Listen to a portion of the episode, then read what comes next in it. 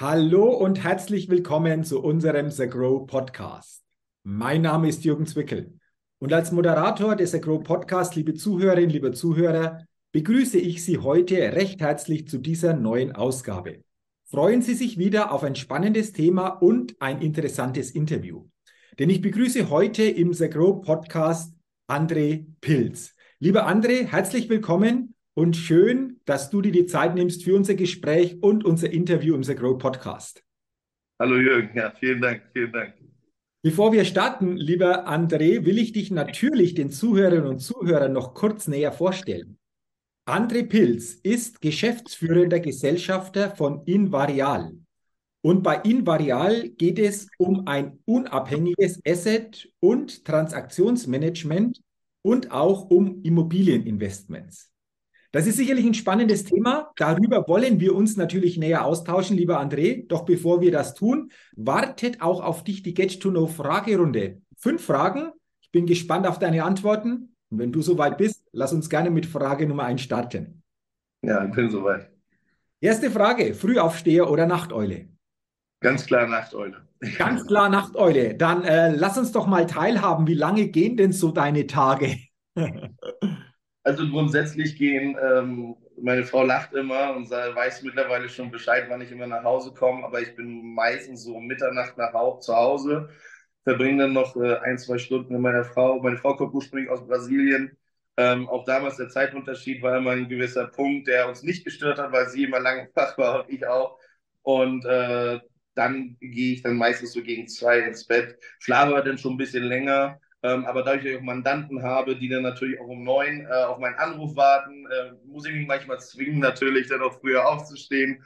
Ähm, aber ähm, ich bin meistens nachts dann immer um Mitternacht zu Hause. Ja. Okay, apropos, wir haben heute um 9 Uhr auch dieses Podcast-Interview vereinbart, weil du gerade angesprochen hast. Bist aber, wirkst aber frisch, dynamisch, also von dem her alles gut, aber ist schon ein langer Tag. Also du gehst so quasi erst am neuen Tag, so könnten wir sagen, zu Bett. Und dann kommt es darauf an, wie die Termine im neuen Tag liegen, wie lange so quasi dann die Schlafzeit ist. Ähm, ja, hat auch okay. was damit zu tun, wie ich abends auch Termine noch wahrnehme und was ich für den anderen Tag vorbereite. Ja. Okay. Aber ganz klare Tendenz Nachteule, absolut. absolut. Dann Frage Nummer zwei. Was ist dein Geheimtipp, um auf neue Ideen zu kommen?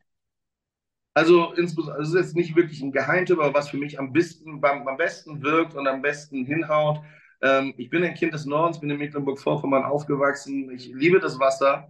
Und äh, für mich ist es einfach am, am, Meer zu sitzen oder am See oder manchmal auch hier an der Spree, am, am Fluss, einfach äh, ähm, der ideale Ort, ähm, um auf neue Gedanken zu kommen, ein bisschen runterzukommen, das Handy mal beiseite zu legen und einfach mal wirklich Gedanken fliegen zu lassen. Denn es ist auch unabhängig davon, ob viele Menschen um einen rum sind oder wenig. Ja, ähm, da fallen mir immer die meisten Dinge ein. Man entflieht so ein bisschen dem Alltag, den Aufgaben, die man hat und äh, hat trotzdem noch im Hinterkopf, welche Neuerungen, welche Möglichkeiten das äh, Unternehmen bieten kann oder auch der Markt, die, der gerade steht. Ja. Mhm. Also so quasi in der Natur, in der Ruhe kommen dir die besten Gedanken und äh, das ist spannend, dass diese Gedanken oder diese neuen Ideen meistens nicht da kommen, wo wir sie dann einfach auch weiterentwickeln oder dann auch umsetzen, mhm. sondern an anderen Orten. Und bei dir ist es See, Natur. Ähm, du hast es gerade schön geschildert. Wunderbar. Dann Frage Nummer drei. Wenn du eine Sache in Deutschland ändern könntest, was wäre das? Ja, das ist eine Frage. Es gibt ich liebe Deutschland, ich liebe es hier zu leben. Ich bin froh, auch hier aufgewachsen zu sein, äh, gerade auch wenn man andere Länder kennt, äh, wie Brasilien zum Beispiel. Ähm, aber trotzdem gibt es eben viele Sachen, die geändert werden können. Und ich bin da ganz klassisch ähm, auf äh, einer Position zu sagen, ganz, ganz klar das Schulsystem. Ja? Äh, das Schulsystem, unsere Kinder, ähm, ich habe selbst keine, aber viele Freunde von mir haben Kinder. Es geht schon beim Kita-Besuch los, es geht bei der Bildung los, es geht da da los, wie werden die Kinder auf das Leben vorbereitet. Ich selbst mit dem Abitur wusste nicht, wie ein Mietvertrag aussehen soll. Ich wusste nicht, wie ein Versicherungsvertrag aussehen soll. Ich wusste nicht, wie, was der Teil der Krankenversicherung, was die Krankenversicherung abdecken. Also, und das ist nur ein Teil davon. Das Schulsystem muss die Kinder, äh, muss unsere Kinder, die nachfolgende Generation mehr auf äh, das Leben vorbereiten und auch mehr zum eigenen Denken anspornen und nicht darauf von Klausur zu Klausur zu leben und am Tag vier Klausuren zu schreiben und nächsten Tag ist alles vergessen. Das fördert nicht die Entwicklung dieses Landes, äh, auch der Welt. Ja. Wir sind eigentlich immer ein Land der Denker und Dichter gewesen äh, und nicht derjenigen, die äh, von Tag zu Tag, von Klausur zu Klausur leben. Mhm. Äh, interessante Punkte, die du angesprochen hast, auch insgesamt das Thema Schulsystemveränderung. Diese Antwort kam schon häufiger bei dieser Frage. Also es scheint etwas zu sein, was viele bewegt. Und wo viele natürlich sich wünschen, dass sich da in diese Richtung was verändert, wie du gesagt hast, nicht nur von Klausur zu Klausur zu lernen und das dann wieder vergessen, sondern viele grundlegendere Dinge, die später fürs Leben wichtig sind, auch reinzutun in dieses schulische ähm, Konzept, in die schulische Umgebung. Und da können wir, denke ich, nur darauf hoffen, nachdem viele dieses Thema für sich als wichtig erachten, dass sich da eventuell die nächste Zeit so nach und nach auch etwas tut, beziehungsweise sich in diese Richtung etwas entwickelt. Frage Nummer vier, lieber André. Welches Startup hat dich kürzlich begeistert? Also würde ich sagen, ein sehr ähm, öffentlichkeitswirksames Startup, OpenAI, ChatGTP, ähm, die künstliche Intelligenz. Ja, ähm, das ist für mich, der in der Immobilienwirtschaft arbeitet, ja, äh, was ja sehr auch charakterisiert ist durch äh, Konservatismus, ja, durch langsame Prozesse, ja, auch, äh, ich meine, die Digitalisierung in der Immobilienwirtschaft, die ist schon seit Jahren gefordert und gewünscht. Sie treibt, wird so langsam, äh, kommt sie mal voran, was sie auch muss. Und dann sind wir auf der anderen Seite, äh, muss man ganz klassisch sagen, aus dem Silicon Valley kommen, äh, diese künstliche Intelligenz, äh, wo wir mit äh, ein, zwei Klicks oder Fragestellungen mittlerweile auch schon ganze Bachelorarbeiten schreiben können, Businesspläne erstellen können. Ähm, das ist ein sehr spannendes und super interessantes Feld und gerade äh, OpenAI mit den ganzen Protagonisten im Hintergrund ähm, Milliarden äh, diesem Thema widmen, wo ich auch sage, dass äh, das ist eine, ähm, eine, eine, Richtung, die ähm, wir einschlagen können ähm, und auch sollten, aber mit Bedacht. Mhm. Okay, also du, du sprichst es an. Äh, ChatGPT ist natürlich ein Thema, das einfach auch durch die Medien schon gegangen ist das natürlich jetzt noch ganz andere Möglichkeiten bietet. Mal gucken, wo das noch hinführt, was da noch alles kommt. Aber sicherlich etwas ganz Interessantes wurde ja schon mal getestet, ob ChatGPT so ein Abitur, eine Abiturprüfung auch entsprechend absolvieren kann und wenn ja, in welcher Form und wie vielen Punkten. Also es ist ein sehr, sehr spannendes Thema, das du nochmal aufgegriffen hast, angesprochen hast. Und wir sind sicherlich gespannt, was sich daraus noch entwickelt und wie das natürlich auch im täglichen, im unternehmerischen Kontext, aber auch im persönlichen Kontext einfach auch hier wertvoll unterstützen kann. Und dann sind wir schon bei der letzten Frage in dieser Get-to-Know-Fragerunde, lieber André, und die lautet, auf welche Innovation könntest du selbst niemals verzichten? Da muss ich ganz klar sagen, das, ähm, das klassische Handy. Diese Antwort gab es schon häufiger. es ist Segen und Fluch zugleich. Ja, man ist natürlich immer erreichbar, ähm, auch wenn man manchmal nicht erreichbar sein möchte. Aber da hat man ja selbst die Entscheidung zu treffen, ob man das nicht will aber das Handy mit den ganzen gegebenen Apps und den Möglichkeiten, ja, uns äh, jetzt auch eine eigene Meinung zu bilden ähm, durch äh, intensiveres Nachlesen und die Erreichbarkeit mit Freunden, das ist etwas, auf das ich nicht verzichten kann. Ich habe ja schon gesagt, diese Antwort gab es sehr häufig schon bei dieser Frage. Du sagst selbst, ist zum einen natürlich auch ein Vorteil, auf der anderen Seite natürlich einfach auch immer eine Seite, wo er sagt, okay, auf bestimmte Dinge dürfen wir auch achten, jeder natürlich so in seiner Ausrichtung. Aber ich glaube für uns alle natürlich eine wesentliche Unterstützung. Und wenn man sich vorstellt, wie das vor einigen Jahrzehnten noch war, gut, es hat auch funktioniert, aber sicherlich anders und nicht so in dieser Dimension, wie wir es heute kennen. Ja, wunderbar, lieber André. Dann sage ich mal herzlichen Dank für deine Antworten in dieser Get to Know Fragerunde. Sehr spannend. Und jetzt, wie vorher schon angekündigt zu Beginn, lass uns gerne über dich, deine Tätigkeit und Invarial, unabhängiges Asset- und Transaktionsmanagement und vor allen Dingen auch Immobilieninvestments sprechen. Könnt ihr mir vorstellen, das ist für viele Zuhörerinnen und Zuhörer hier in diesem Podcast ein interessantes Thema. Und äh, da lass uns jetzt näher einsteigen. Und zu Beginn ist es natürlich spannend, ihr begleitet ja auch Kunden zu dieser Thematik nimm uns doch gerne mal mit und erklär uns doch gerne mal intensiver, wie so eine Begleitung denn aussieht von deiner, von eurer, eurer Seite wenn es um diese Themen hier geht? Ja, gerne. Also wir sind, äh, wie du schon richtig gesagt hast, unabhängige Asset- und Transaktionsmanager, sind als Dienstleister tätig für nationale und internationale Kunden. Das, das können sowohl Immobilieninvestoren sein, ja, die ganz klassisch in der Immobilienwirtschaft aktiv sind ähm, und den deutschen Markt äh, ähm, praktisch investieren wollen. Es können aber auch Unternehmen sein, die klassisch gar nicht in der Immobilienwirtschaft aktiv sind. Zum Beispiel haben wir einen Mandanten, der komplett aus der Softwarebranche kommt ähm, und zu, ähm, ja, zur Untermauerung des Vermögens äh, und zur Stabilisierung des Vermögens und um eine Basis zu haben, in Immobilien investiert.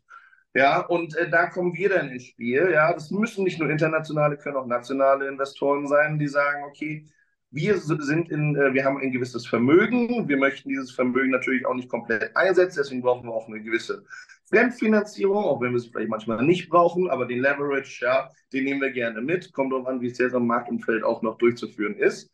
Und da kommen wir ins Spiel. Ja, wir suchen für die Investoren die Immobilien. Im Moment äh, sind es äh, überwiegend Büroimmobilien, Wohnimmobilien, Lager, Logistikimmobilien. Wir agieren da mit Maklern zusammen, ja, die uns Sachen herantragen.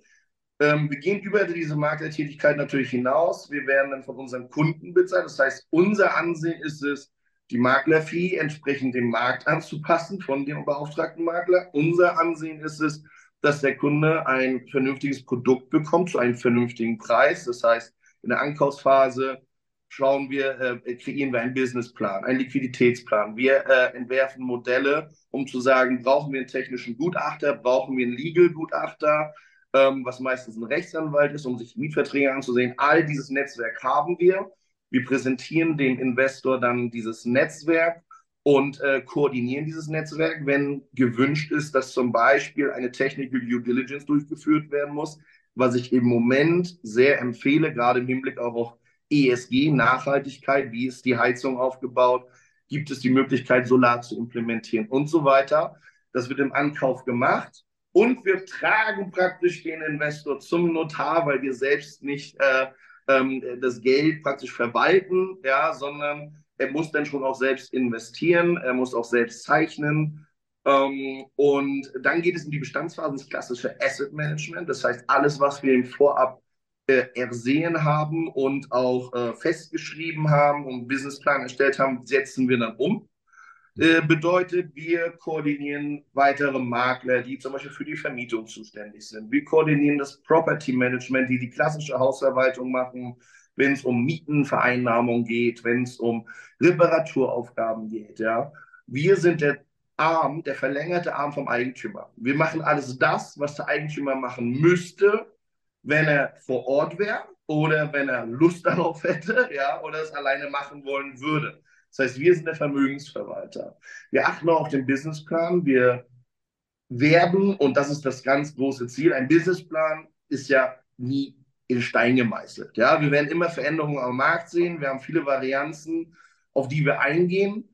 Immer in Koordination mit dem Eigentümer. Er kriegt immer monatliches Reporting. Es gibt ein monatliches Meeting und dann wird darauf eingegangen. Und wir begleiten ihn bis zur Transaktion. Und der Transaktion bedeutet dann eben auch, wir suchen für den Eigentümer wenn wir den Wert der Immobilie erhöht haben, stabilisiert haben, wenn wir die Immobilie marktfähig gemacht haben und es soll nicht im Bestand gehalten werden, dann sind wir natürlich auch äh, da, um den Eigentümer im Exit zu betreuen. Bedeutet auch wieder, wir sprechen andere Asset Manager an, die wir kennen, um dann vielleicht auch mal einen Off-Market-Deal hinzubekommen, ein Deal, der nicht am Markt bekannt ist. Das ist immer ganz gut, um auch die, äh, die, die, die, die Kombination zwischen Käufer und Verkäufer so äh, zu straffen, dass man wieder im anderen Fall von diesem neuen Käufer eine Immobilie angeboten bekommt, die auch auf Market ist, wo man eben auch nicht zehn Bieter hat. Ja, und das ist immer, äh, ist immer ein wichtiger Punkt, dieses Netzwerk zu schaffen. Aber wir gehen auch den ganz klassischen Weg über einen Makler, über eine Marktplatzierung. Wir räumen die Dokumente auf, räumen die zusammen und sorgen für eine schnelle und unkomplizierte Abwicklung. Okay, also interessante Punkte, die du erwähnt hast. Ich bringe es mal so nochmal zusammenfassend für mich auf den Punkt. Also wenn ich mich da in äh, diese Richtung interessiere, nehme Kontakt zu euch auf, ihr nehmt mich an die Hand und führt mich da durch diese ganzen Themen durch und zeigt mir auch, worauf ist zu achten, worauf gilt einfach auch ganz besonders sich einfach auch auszurichten, was ist wichtig, um das wirklich dann auch erfolgreich abwickeln beziehungsweise erfolgreich gestalten zu können, das Ganze. Sehr interessant. Jetzt geht es um das Thema Immobilien, lieber André. Wir nehmen das Podcast-Interview auf Anfang April 2023. Und wenn wir da mal so zurückblicken, die letzten Wochen, die letzten Monate, dann hat sich ja durchaus der Immobilienmarkt auch verändert. Wie spielt denn das rein bei euch auch, beziehungsweise durch diese Veränderung, was ist da eventuell, eventuell auch ah ja, neu zu beachten? Worauf, worauf kommt es da an? Äh, kannst du dazu auch ein bisschen was sagen? Weil ich glaube, das ist auch sehr, sehr interessant, natürlich dieses Thema der Veränderung. Gerne, sehr gerne. Also die Varianzen, auf die ich gerade eingegangen bin, ähm, im Ankauf äh, zu identifizieren, die dann im Bestand äh, eintreten vielleicht, äh, Im Ankauf kann man das nicht identifizieren. Ja, wir konnten damals keine, kein Corona prognostizieren. Ähm, wir konnten auch nicht ähm, den plötzlichen Anstieg der Zinsen prognostizieren. Wir können keine Kriege prognostizieren. Ähm, wir können aber auch kein Vorpreschen der Politik durch Einschränkungen ähm, prognostizieren. Ja, ich bin ein ganz klarer Verfechter von ähm, mehr Innovation statt mehr äh, Kontrolle. Ja, ganz klar. Ähm, und die Immobilienwirtschaft hat sich dahingehend sehr, sehr drastisch geändert, dass ähm, wir in den letzten Jahren eine, eine Niedrigzinspolitik hatten. Ähm, da kann jeder sehen, wie er das will. Also es gibt Verfechter, die sagen, das war nicht gesund, ja, diese Niedrigzinspolitik. Ähm, klar, einen Zins zu bekommen mit 0,5 Prozent Zinsen und einer kaum äh, anfallenden Annuität kann ein Risiko birgen, fördert aber auch Investitionen, ja, nicht nur bei Immobilien.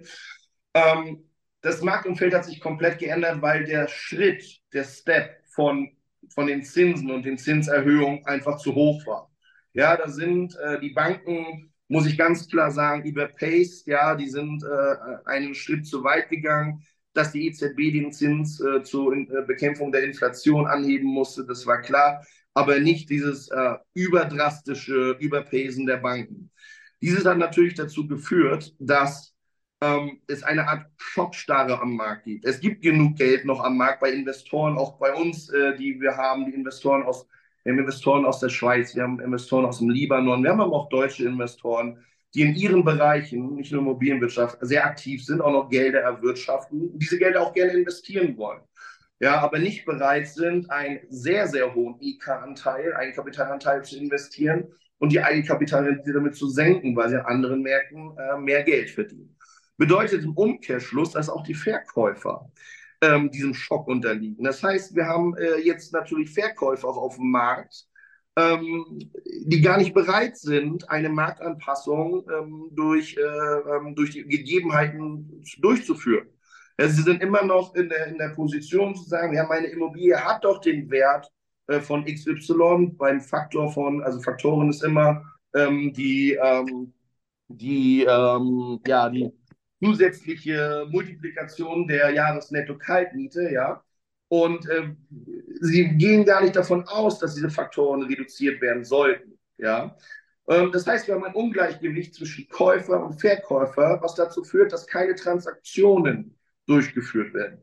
Das ist für uns natürlich auch ein Riesenproblem, äh, muss man ganz klar sagen, weil wir leben von Transaktionen, wir leben aber auch ähm, von, von der Bewirtschaftung der Immobilie. Bedeutet auch, dass wir das gesamte Marktumfeld, wenn wir jetzt von der Transaktion mal zurückgehen in die Bewirtschaftung. Ich sehe es gerade bei einem klassischen Büroobjekt, was wir managen. Ähm, es gibt durchaus Firmen, die Flächen bis zu 500, auch 1000 Quadratmeter angemietet haben und das im, ne, nicht Umland von Berlin, aber ein bisschen weit außerhalb vom Ring. Und das Problem haben, dass ähm, der Fachkräftemangel die natürlich auch erreicht hat und die Fachkräfte, die sie dann äh, organisieren können, sagen, ich möchte gar nicht äh, ins Umland fahren, um da zu arbeiten. Ich möchte lieber drei Tage, vier Tage Homeoffice machen. Und warum sollte dieses Unternehmen dann noch die äh, Büroimmobilie oder besser gesagt diese Büroflächen zur Miete halten? Bedeutet, wir haben den Punkt, dass auch Büroflächen ja, von ähm, Unternehmen gesenkt werden, reduziert werden, untervermietet werden, was wiederum bedeutet, dass ich als Asset Manager darauf reagieren muss. Wir werden vielleicht wieder einen höheren Leerstand erleben oder eine höhere Fluktuation. die ich dann dem Eigentümer beibringen muss und sagen muss, okay, wo müssen wir jetzt hin? Sollten wir kleinere Flächen produzieren? Sollten wir Flächen teilen? Ja. Und welche Standards? Und dann komme ich zu einem wichtigen Punkt, der auch in der Bewirtschaftung, auch Ankauf wichtig wird, der das Markt, der den Markt komplett auch gedreht hat, ist nicht nur die höheren Zinsen, sind auch die erhöhten Standards. Ja, wir sprechen über ESG, Environmental Social Governance. Wir sprechen über Standards, die noch nicht irgendwo festgeschrieben sind. Jedes Unternehmen, ja, liefert die Standards für sich selbst. Große Immobilienfonds, Investmentfonds errichten eigene Standards. Das heißt, es gibt auch viele große Immobilieninvestoren, die die Transaktion, die Akquise, den Ankauf erstmal auf Eis gelegt haben, weil sie ihr eigenes Portfolio dekarbonisieren müssen. Das heißt, CO2-neutral machen müssen, um den ESG-Standards ja, äh, zu entsprechen und möglichen Einschränkungen. Ne? Wir haben es gerade in den Medien verfolgen können. Äh, gab ja viele Diskussionen über Gas- und Ölheizung. Es gibt viele Diskussionen über eine äh, ja, Zwangssolarisierung, wenn ich mal sagen kann, ja, ähm, wie die Gebäude ausgestellt werden. Da darf man aber nicht vergessen, viele Investoren sind eben auch Privatinvestoren, die eine Immobilie erworben haben, ob es jetzt Wohn- oder Geschäftshaus ist, ähm, zur Altersvorsorge. Wenn ich die dazu dränge, ähm, zu investieren und sie haben gar keine andere Möglichkeit, dann kann das auch zu einem finanziellen Engpass führen. Das heißt, wir werden in Zukunft, und das wird, das erstmal sein, wir werden nicht so schnell, denke ich, wieder zu einer Niedrigzinspolitik zurückkommen. Äh, das macht es auch schon nicht möglich, weil wir eine höhere Inflation haben. Wir dürfen aber auch nicht vergessen, dass wir historisch gesehen ja auch mit 8% Zinsen damals noch ja auch Geschäfte gemacht haben. Da war das Marktumfeld aber anderes. Das heißt, der Punkt, warum wir uns befinden, wo wir uns befinden, ist eine Kombination aus vielen, ist aber auch das Überpesen der Banken zu hohe Zinsen zu verlangen, die, Wirtschaft ja, und auch Immobilienwirtschaft eine Schockstarre zu versetzen, Verkäufer sowie Ankäufer. Und wir müssen uns erst alle an dieses Umfeld gewöhnen. Ich denke, das wird in den nächsten Monaten passieren. Das wird in 2023, 2024 passieren. Ich denke auch, dann wird, äh, wird es ja, Regulierungen geben, die Verkäufer da auch dazu bewegen, ähm, wirklich auch zu verkaufen und von Kaufpreisen Kaufpreissenkungen vielleicht auch zu profitieren. Es wird aber auch viele Unternehmen geben, die zu einer für eine Refinanzierung die Anlagevermögen veräußern müssen. Mhm. Okay, also gibt äh, einige Herausforderungen, die da äh, jetzt anstehen. Du hast es geschildert, was da alles thematisch hineinspielt. Du hast auch schon insgesamt gesagt, worauf es ankommt, so die nächsten Monate. Gibt es noch etwas, das wichtig ist, da auf eine bestimmte Art und Weise gut durchzukommen. So zum Abschluss, dass wir da nochmal drüber gucken oder auch so als, als Botschaft, die du gerne in diesem Podcast an die Zuhörerinnen und Zuhörer weitergibst, die eventuell mit dieser Konstellation ent entsprechend auch zu tun haben. Ja, das ist gut, dass du es nochmal erwähnst. Das ist ganz klar das Letzte, was ich gesagt habe. Anlagevermögen veräußern, um durch die Zeit zu kommen. Ja, jeder Mittelständler, auch jedes Großunternehmen, aber auch Kleinunternehmen ähm, haben jetzt die Schwierigkeit, vielleicht mit gewissen ähm, ja, ähm, Minuserträgen, ja, mit äh, gewissen Kostenpositionen umzugehen. Liquidität äh, ist immer ein, ein wichtiger Punkt. Und ähm, wir können uns nicht immer äh, auf, auf die Banken verlassen. Ja, man muss sich immer komplett offenlegen, was auch grundsätzlich nicht verkehrt ist. Aber die Banker, Entschuldigung, wenn ich das so sage, ist ein anderer Berufszweig, nicht wie der Unternehmer selbst, der zum Beispiel auch Stahl produziert ja, oder Stahl verarbeitet oder jemand, der ja, Solar verarbeitet, eigentlich eine hohe Nachfrage hat, aber das Material im Moment nicht bekommt und das Personal nicht hat. Das heißt, in dieser Zeit kann man sich nicht immer auf eine hundertprozentige, auch der dem Unternehmen angemessene Finanzierung verlassen und sollte vielleicht mal so den Blick von der Bank abwenden, nicht komplett, ja, immer noch im Auge drauf schulen, aber andere Möglichkeiten sehen. Und da gibt es eine, ein Mittel, das in der Vergangenheit schon oft durchgeführt wurde, das ist der sogenannte Sale and Leaseback. Ja, ein Unternehmen, welches Anlagevermögen hat im, im Bereich zum Beispiel eine Lagerhalle, ein Bürohaus, vielleicht auch ein Wohnhaus, ja, das, äh, das äh, der, der Geschäftsführer mal äh, veräuß, äh, ge, gekauft hat, das mal zu analysieren, vielleicht zu verkaufen. Aber insbesondere im Bereich Produktion. Lager, Logistik, Büroimmobilien. Wenn man da dieses Anlagevermögen hat, darüber nachzudenken, verkaufe ich das und bringe mich bei dem Verkauf gleich als langfristiger im Mietvertrag festgehaltener Mieter äh, ins Spiel. Bedeutet, dieser Sale Leaseback würde dazu führen, dass man A, Liquidität generiert, B, den Standort halten kann und C, ähm, den Kunden nicht kommunizieren muss, ja, oder auch anderen Marktteilnehmern, warum man Liquidität braucht, woher sie kommt, wie sie verwendet wird. Mhm. Auf der anderen Seite muss man aber auch ganz klar als jemand, der dieses Anlagevermögen verkauft, ja, äh, ganz klar äh, sehen, wie positioniert sich ein Käufer. Ein Käufer, der im Szenen Leaseback eine Immobilie erwirbt, der weiß natürlich auch, dass die Liquidität ein maßgeblicher Faktor ist, warum dieses Objekt verkauft werden soll. Bedeutet, er wird diesen Faktor, diesen erhöhten Risikofaktor, weil das Unternehmen ja durchaus Liquidität braucht, in den Kaufpreis einpreisen. Das heißt, man, man wird durchaus mit nicht äh, äh, den Verkaufserlös, den man am freien Markt kriegen würde, zurechtkommen oder das äh, so positionieren.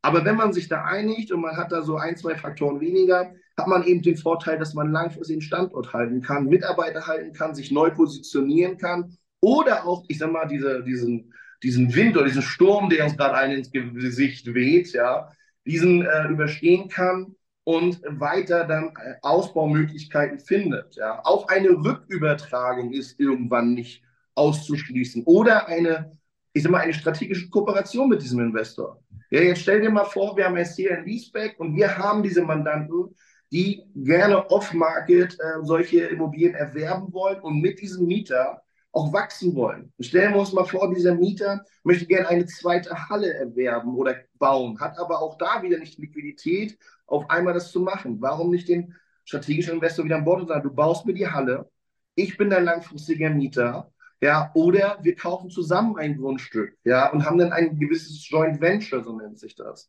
So diese, die Möglichkeiten, die man aus so einer Kooperation, die eigentlich aus einer Not geboren ist, erschöpfen kann, sind, sind schier unendlich, ja. Und dann geht es auch eben auch um Standards zu erfüllen. Ja, wenn jetzt äh, die ESG-Standards auch mal wirklich Standard werden und ähm, ein, eine Kalthalle, eine kalte Lagerhalle, was, was hat die denn an Standards? Ja, die hat überall Löcher, ja, das Dach ist wahrscheinlich schon alt, steht irgendwo äh, außen, aber sie dient dem Unternehmen als produzierendes Gut. Ja, und jetzt kommt jemand und sagt, ja, du musst es aber komplett pflastern äh, und äh, mit, mit Solar und du musst es doppelt, äh, doppelt flankieren, damit die Wärme nicht entweicht, die eigentlich gar nicht da ist. Das ist das Punkt. Auch bei Kaltheim wird es vielleicht irgendwann mal gefordert. Wer weiß es? Ja, wir wissen wir alles nicht.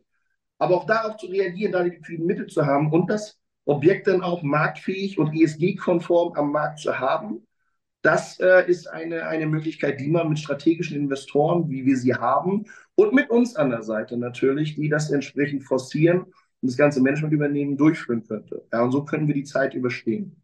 Okay, also auch hier nochmal interessante Informationen, die du zu diesem Thema, wie geht es weiter, mitgegeben hast, aber auch grundsätzlich mal uns ja durchaus in dieser Zeit einen tieferen Einblick gegeben hast, worauf kommt es an, auf was ist zu achten? Wie begleitet ihr eure Kunden auch in diesem ganzen Thema, zu diesem ganzen Thema? Und dafür sage ich, lieber André, herzlichen Dank, dass du uns hier mitgenommen hast auf diesem Weg in dieser Podcast-Folge. Und wünsche dir natürlich auch weiterhin hier einfach auch beruflich, aber auch persönlich alles Gute und dass du noch viele Kunden auf diesem Weg wirklich auch gut und erfolgreich begleiten wirst. Herzlichen Dank nochmal für deine Zeit und für die wertvollen Infos zu deinem, zu diesem Thema. Dankeschön. Gerne, ich danke dir auch. Liebe Zuhörerinnen, liebe Zuhörer, herzlichen Dank natürlich auch an Sie, dass Sie heute in diese Podcast-Folge, in dieses Interview hineingehört haben. Ich wünsche Ihnen, dass Sie viele gute Impulse durch diesen Thema für sich mitnehmen konnten und freue mich natürlich, wenn Sie auch bei der nächsten Sagro Podcast-Folge wieder mit dabei sind. Bis dahin wünsche ich Ihnen eine gute Zeit. Ihr Jürgen Zwickel.